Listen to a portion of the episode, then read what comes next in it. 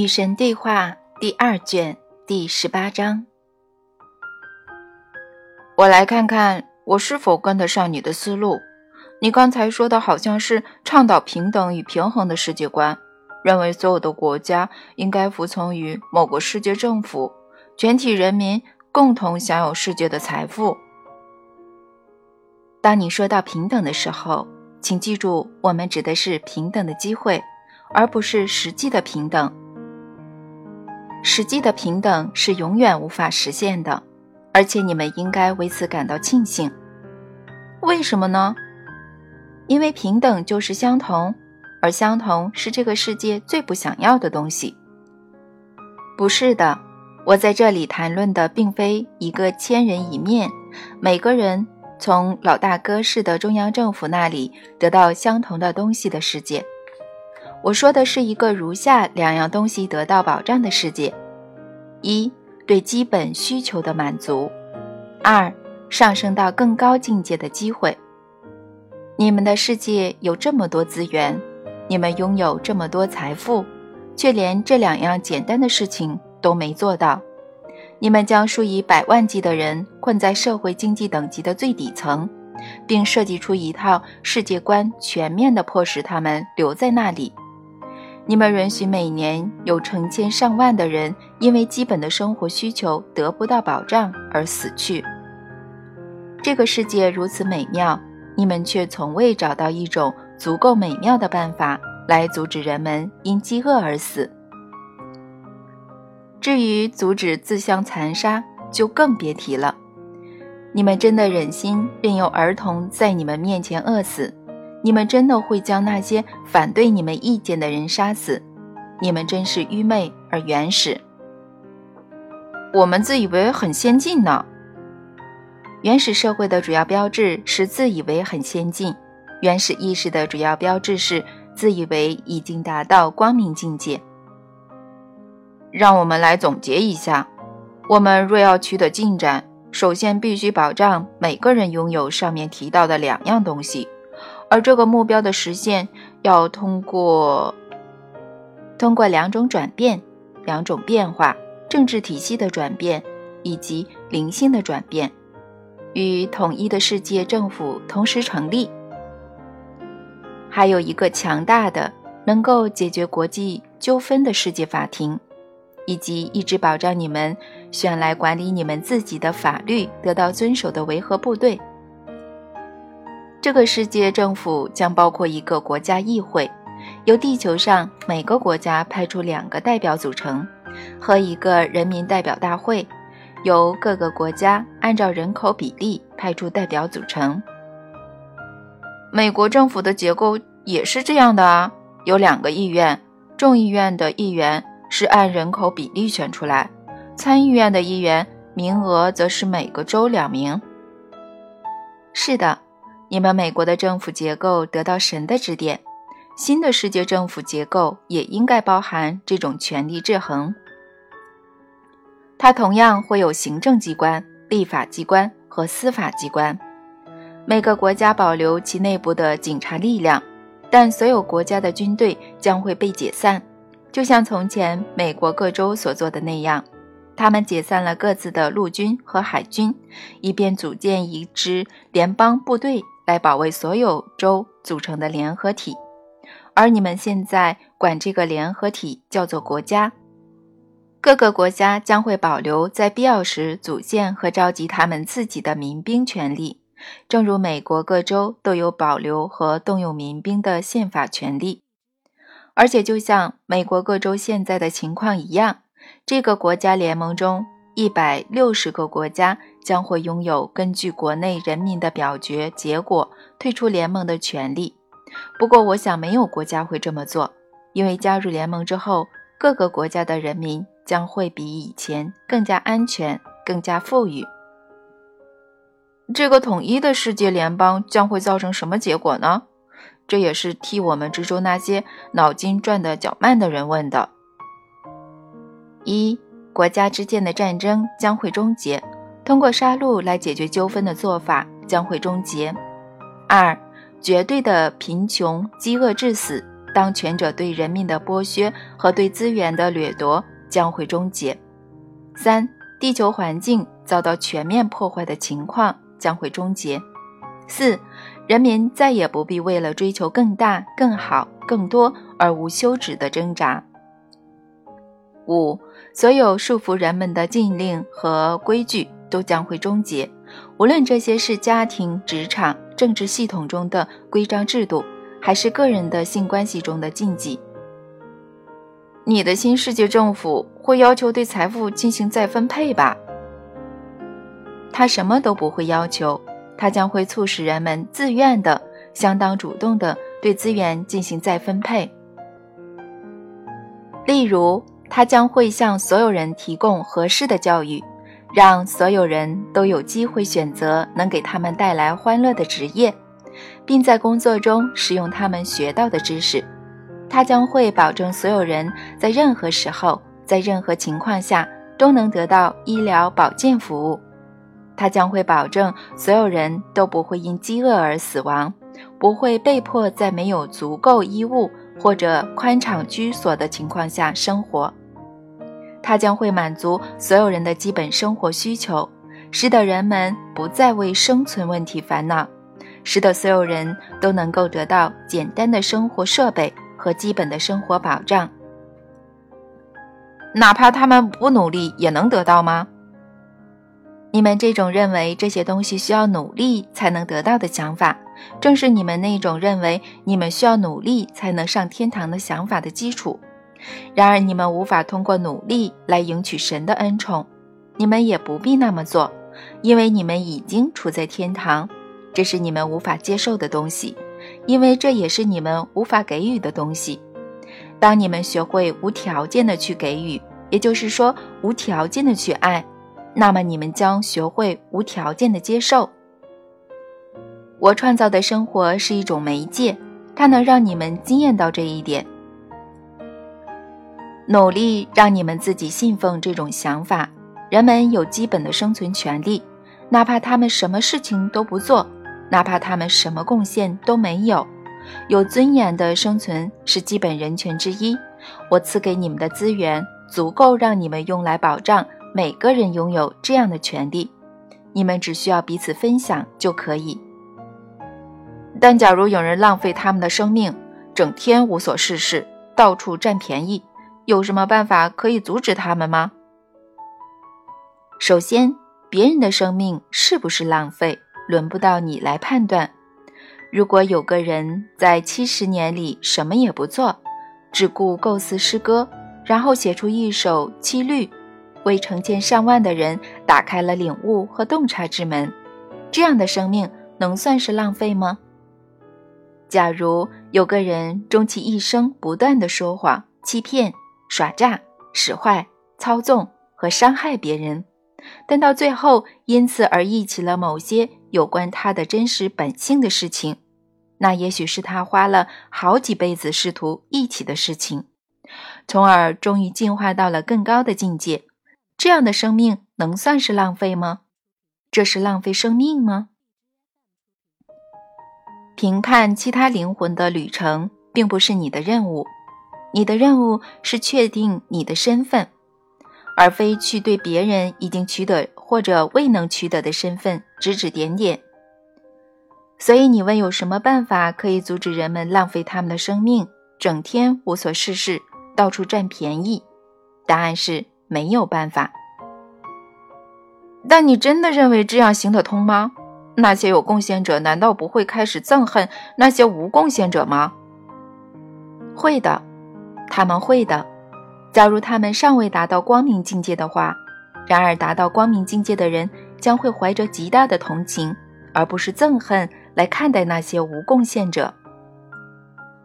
同情，因为有贡献者将会明白，无贡献者错过了最伟大的机会和最崇高的光荣，创造的机会和对他们的真实身份的最高认识进行经验的光荣。有贡献者将会知道，假如有必要惩罚无贡献者的话，实际上并没有这个必要。这其实是对他们的懒惰的最好惩罚。但真正做贡献的人不会因为他们种植的果实被懒惰的人摘走而感到愤怒吗？你都没有在听我说的话。所有人都将得到最低的生活保障，那些拥有更多财富的人将有机会贡献出他们收入的百分之十，以便落实这个目标。至于每个人的收入是多少，将由公开市场根据人们的贡献的价值来确定，就像你们国家今天的情况那样。但到时仍然会有富人和穷人，就像我们今天的情况这样，那可不是平等。但机会是平等的，因为每个人都有基本的生活保障，无需为生存问题发愁。每个人都有相同的机会获取知识、培养技术，在欢场中使用他或他天生的才能。欢场，这是职场在那个时候的名字。但仍然会有羡慕吧？羡慕是有的，嫉妒就没有。羡慕是一种天生的情绪，它会促使你们努力变得更好。羡慕是两岁的小孩渴望和促使他自己去摸到他哥哥能摸到的门把手，那是没有问题的。羡慕是没有问题的，它是驱动器，它是纯粹的欲望，它催生了伟大。嫉妒则不然，它是一种由害怕驱动的情绪，迫使人们希望别人拥有的东西变少。它是一种通常基于痛苦的情绪，他从愤怒出发，并通往愤怒。他会杀人，嫉妒会杀人。曾经处于三角恋中的人明白这个道理：嫉妒长杀，羡慕私生。那些心怀羡慕的人将会得到一切机会去取得他们自己的成功。没有人会受制于经济的、政治的、社会的因素，种族、性别。或者性取向将不会是令他们受到束缚的理由，出生、阶级、年龄也将不会是，反正没有任何理由可以束缚他们，任何歧视都将不再得到容忍。是的，到时也许仍会有富人和穷人，但将不再有饥饿与困苦。你知道吗？从生活中消失的不是动机，嗯，而只是绝望。但用什么来保证我们将会有足够的有贡献者来负担无贡献者呢？人类灵魂的伟大。哦，和你们的悲观看法相反的是，到时普通人不会满足于生存的层面，别无其他追求。除此之外，当第二种转变——灵性的转变发生之后，整个追求伟大的动机也将会改变。这种转变怎样才会出现呢？地球的历史到现在已经有两千年，有二十亿年。啦，可是这种转变还没出现呢。它为什么应该现在发生呢？因为等到人们不再关注生存问题，当他们无需为了获得中等的经济保障而卖命工作，将不会有别的理由促使人们去寻求体现。和变得高尚，除了对高尚的经验本身，这种动机足够吗？人类的灵魂是上升的，在真正的机会面前，它绝不会下降。灵魂追求的是对他自己进行更高的经验，而非更低的经验。凡是经验过真正的高尚的人都明白这个道理。那么，权力呢？在这种特殊的重组中。依然有人会拥有非同小可的财富和权利，经济收入将会受到限制。老兄啊，不会吧？在我解释这种方法行不通之前，你能解释它如何能行得通吗？能啊，到时候既然收入有下限，自然也会有上限。首先，几乎所有人都会把他们收入的百分之十割让给世界政府。这种百分之十的自愿扣减，我前面提到过。你是提到过，嗯，但这种单一税方案是古代就有的。你们目前的社会不得不采用税收的形式，是因为你们还没有到达光明境界，不懂得为了所有人的公共利益自愿扣减收入，对你们来说是最有利的。然而，等到我描述的这种意识转变发生之后，你们将会认为这种公开的、关爱的、自愿的扣减收入的做法，明显是合情合理的。我有些话要告诉你，你介意我打断你的话吗？不介意啊，你说吧。嗯，这次对话在我看来非常奇怪，我从来没有想到，在我与神对话的时候。神会开始推荐某些政治的行动方针，这是真心话，不骗你。我怎能说服人们相信神倡导十一税呢？哎呀，我发现你坚持把它看作税，但我能明白，因为这一种将你们百分之十的财富贡献出来的主意，在你看来是十分怪异的。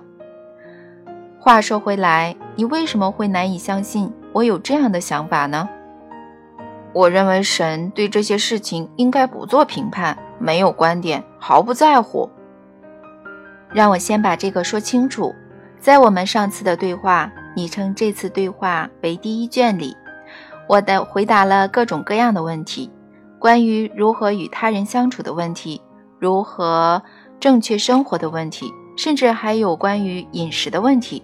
这些问题跟政治问题。有什么不同吗？嗯，我不知道，我就是觉得有所不同。我想说的是，你真的有某种政治观点吗？你是有党员证的共和党员吗？这本书透露的真相多么惊人呀！神居然是共和党员？莫非你宁愿我是民主党人？我的神啊！你真可爱。不是啦。我宁愿你对政治毫无兴趣。我对政治确实毫无兴趣啊，我没有任何政治观点。那有点像比尔·克林顿。说得好，现在轮到你显得很可爱了。我喜欢幽默，你呢？我没想到神是幽默的，或者对政治有兴趣。你没想到神会跟人相似，对吧？好吧。让我结合这本书和第一卷，再来为你讲讲这个问题。嗯，我对你们用什么方式去生活并没有好恶，我唯一的希望是你们完整的经验到你们自己就是创造性的生灵，从而也许会认识到你们的真实身份。好啊，这个我懂，你说的这些我都懂。作为创造性的生灵。你说你想要成为什么人，想要做什么事，而我在这里回答的每个问题，以及我在第一卷里回应的每个疑问，都是在这个大前提下被听到和回答的。例如，你在第一卷问了我许多关于如何与他人相处的问题，你记得吗？当然记得啊。那你觉得我回答很有问题吗？你会难以相信我对人际关系有那样的看法吗？我没想过，我光顾着看答案了。可是你知道吗？我的答案是依据你问题而给出的，也就是说，考虑到你的欲望是成为这样那样的人，做这样那样的事，有什么办法可以让它实现呢？于是我告诉你办法。是的，是这样的。我在这里也是这样啊。可是，嗯。我不知道啦，我我觉得要相信神会说这些话，比相信神会说那些话难得多。你是觉得你很难同意我这里说的某些话吧？嗯嗯，就算你不同意，那也完全没有问题的。真的吗？当然。反对神是可以的吗？当然可以啦。你觉得我会怎么做？把你当做虫子来捏爆？我没想的那么远，真的。有史以来，这个世界就一直在反对我。自有时间伊始，几乎没有人按照我的方式去行事。我想这倒是实情，这肯定是实情。要是人们听从我的教导，过去数千年来有成百上千的导师将这些教导传授给你们。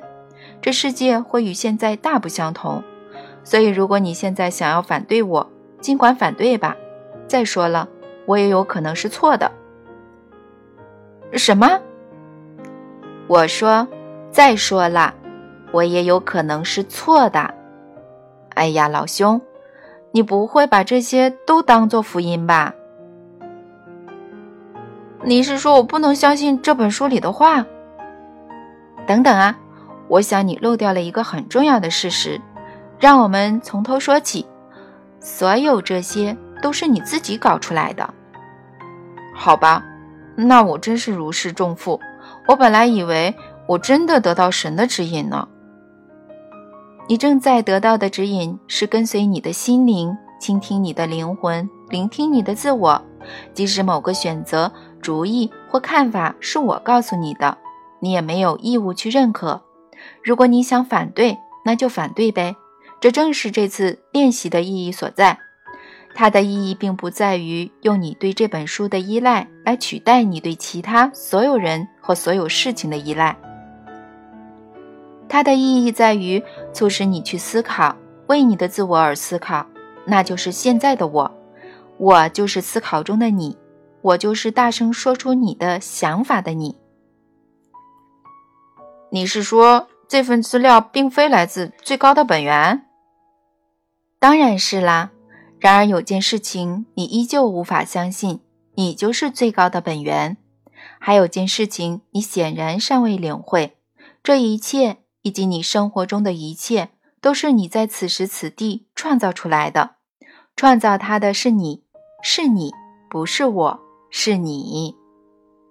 所以呢，对这些纯政治问题的回答，有你不喜欢的吗？那么改变它们吧，现在就改变。在你开始视他们为福音之前，在你开始将他们变成现实之前，在你开始说你对某件事情的思维比你下一个思维更为重要、更为有效、更为真实之前，你想改变就去改变吧。请记住，创造出你的实在的，永远是你的新思维，永远是。现在，你认为我们这次对政治问题的讨论有什么需要改变的吗？没有啦。其实我是赞同你的看法的，我只是不知道该拿这些观点怎么办。你想怎么办就怎么办，明白了吗？你在生活中一直都是想怎么办就怎么办。好吧，好吧，嗯，我想我明白了。我想继续这次对话，看看下面还会谈到什么。好啊，那我们继续吧。你刚才正要说，我刚才正要说，在其他社会，在那些光明的社会，人们将其所得，就是你们所谓的收入的固定份额，用于社会本身的公共利益，这是相当普遍的做法。在我们为你们的社会探讨的这种新体系之下，人们每年能赚多少，就可以赚到多少。他们可以保留他们赚到的钱，直到触及一条界限。那这条界限是多少呢？随便啊，所有人都同意就好。超过这条界限的收入呢？贡献给世界慈善基金，不过要注明捐赠者的名字，这样全世界都能认识那些捐赠者。捐赠者有权选择直接控制其捐赠额的百分之六十的分配，让他们能够得到依照他们的心愿去支配大部分属于他们的金钱所带来的满足感。其余的百分之四十将会分配给众多由世界联邦批准和管理的项目。假如人们知道，当收入超过某条界限，超过的部分将统统被拿走。他们还有继续工作的动力吗？人们达到他们收入的界限之后，难道不会就此停步不前了吗？有些人会的，那又怎样呢？让他们停步不前好了，没有必要强迫那些超过收入上限的人继续工作，因为世界慈善基金做出贡献，从消除战争武器的大规模生产中节省下来的钱。足够满足每个人的基本需求。这些节省下来的资金，再加上全世界收入的百分之十，将会把所有社会，而非少数几个社会的生活水平和富裕程度提高到新的水平。而因超过共同认可的收入界限而捐献出来的款项，将会为每个人提供极其普遍的机会和满足感，嫉妒和愤怒将会彻底解体。所以，有些人将会停止工作，尤其是那些视他们在生活中的活动为辛苦工作的人。然而，有些人会视他们的活动为永不停息的绝对欢乐，他们将不会停止。不是每个人都可以拥有那样的工作。你错了，每个人都可以的。人们在职场能否感到快乐，和他们从事什么工作毫无关系，而跟他们从事工作的初衷有千丝万缕的关系。那个在凌晨四点起床为他的孩子换尿片的母亲完全明白这个道理。他哼着歌曲哄那孩子。在全世界的人看来，他所做的事情根本不是辛苦的工作。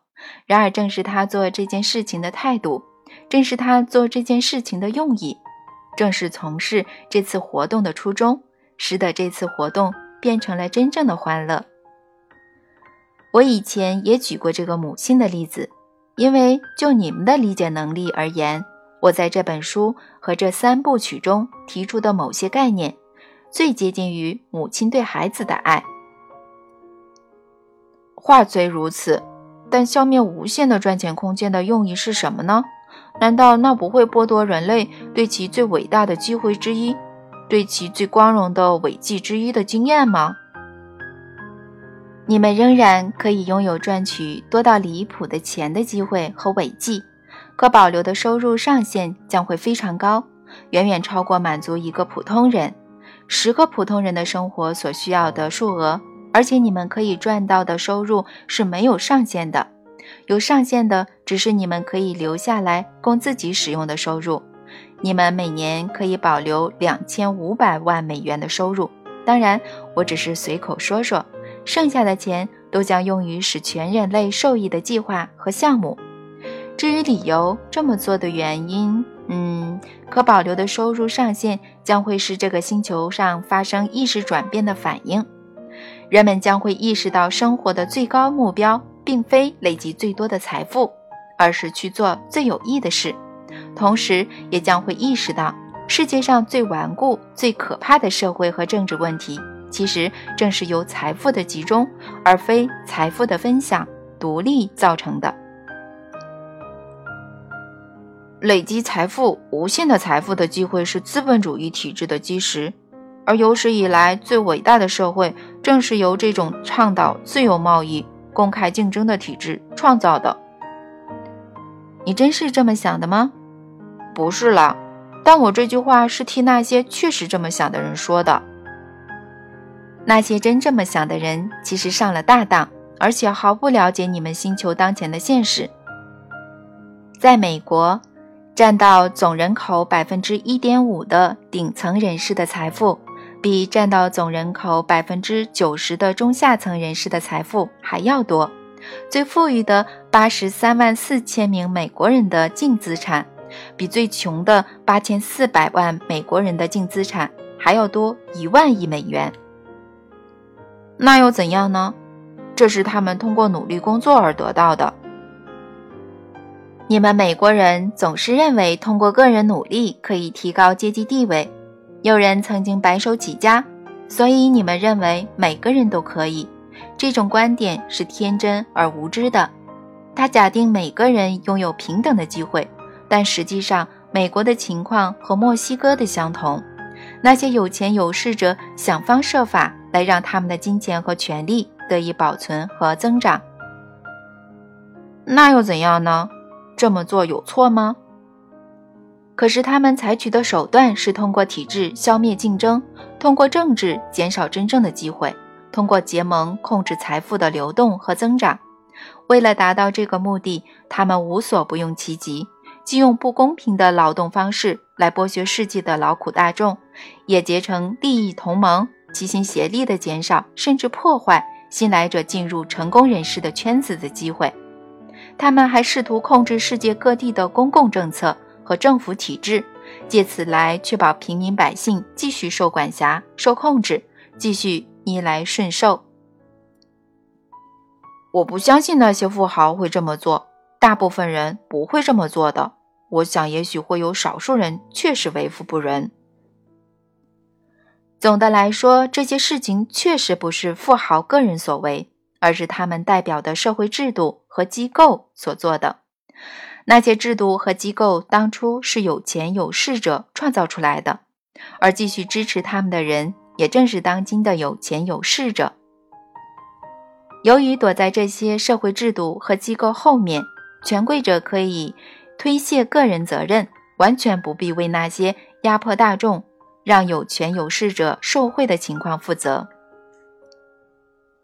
例如，我们可以再来看看美国的医疗保健行业，数百万美国穷人得不到预防性的医保服务。美国是世界上最富裕的国家。然而，有数百万人看不起医生，只能等到病入膏肓时才被送到急诊室。可是，没有谁能够指着某个医生的鼻子说：“这是你做的，这是你的错。”没有哪个医生该为此负责，而是所有医生都从中获益。整个医疗行业以及所有相关行业，从这种体制化的排挤贫困工人和失业人员的医疗服务系统。获得史无前例的利润。制度让富者富，贫者贫的例子有很多，这只是其中之一。问题在于支持这些社会结构，并顽固地拒绝对他们做出真正改变的，正是那些有钱有势者。他们反对任何试图向全体人民提供真正的机会和尊严的政治或经济举措。单独来看的话，大多数有权有势者都是相当好的人，他们也有良心和同情心。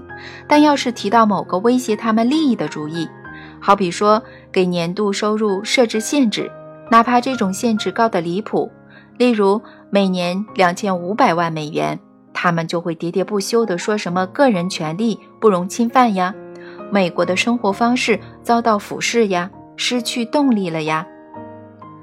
然而，有那么多人生活在极其恶劣的环境中，食不果腹，衣不蔽体，这些人的权利又在哪里呢？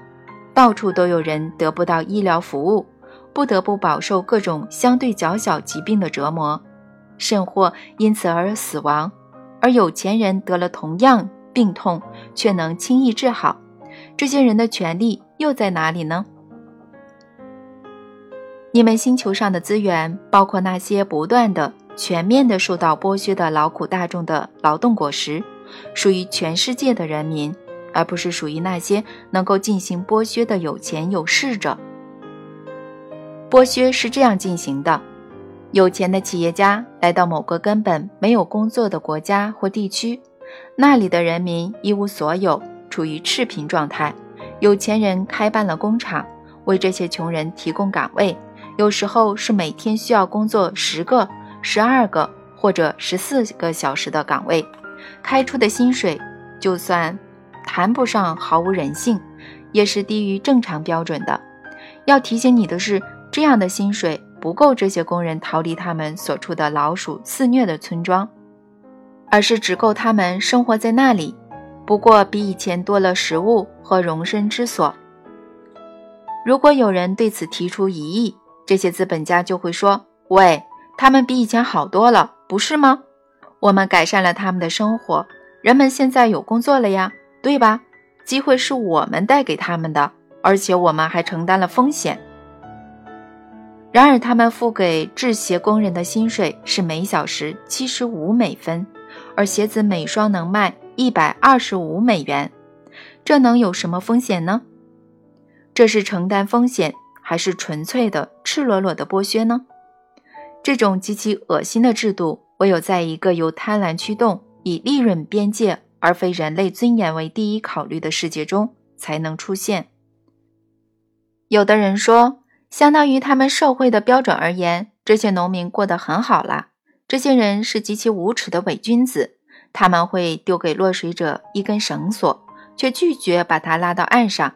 然后他们会大言不惭地说：“一根绳索总比一块石头好。”有者并没有真正提高人民的生活水平，他们给予世界上的舞者的仅够舞者糊口，却不够让他们变得真正强大起来。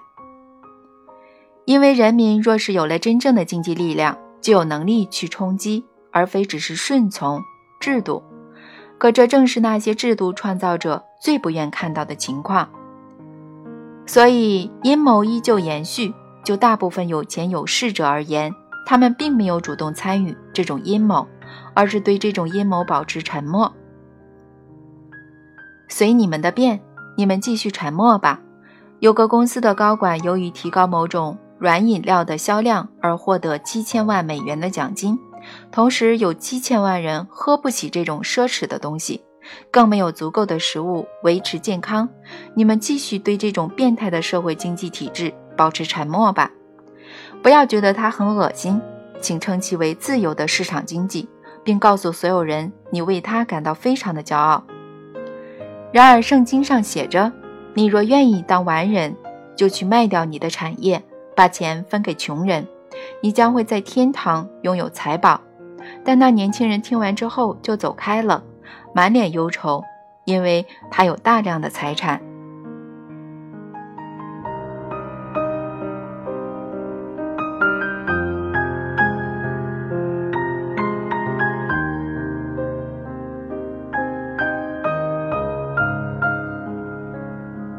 更多节目，下载荔枝 FM 收听。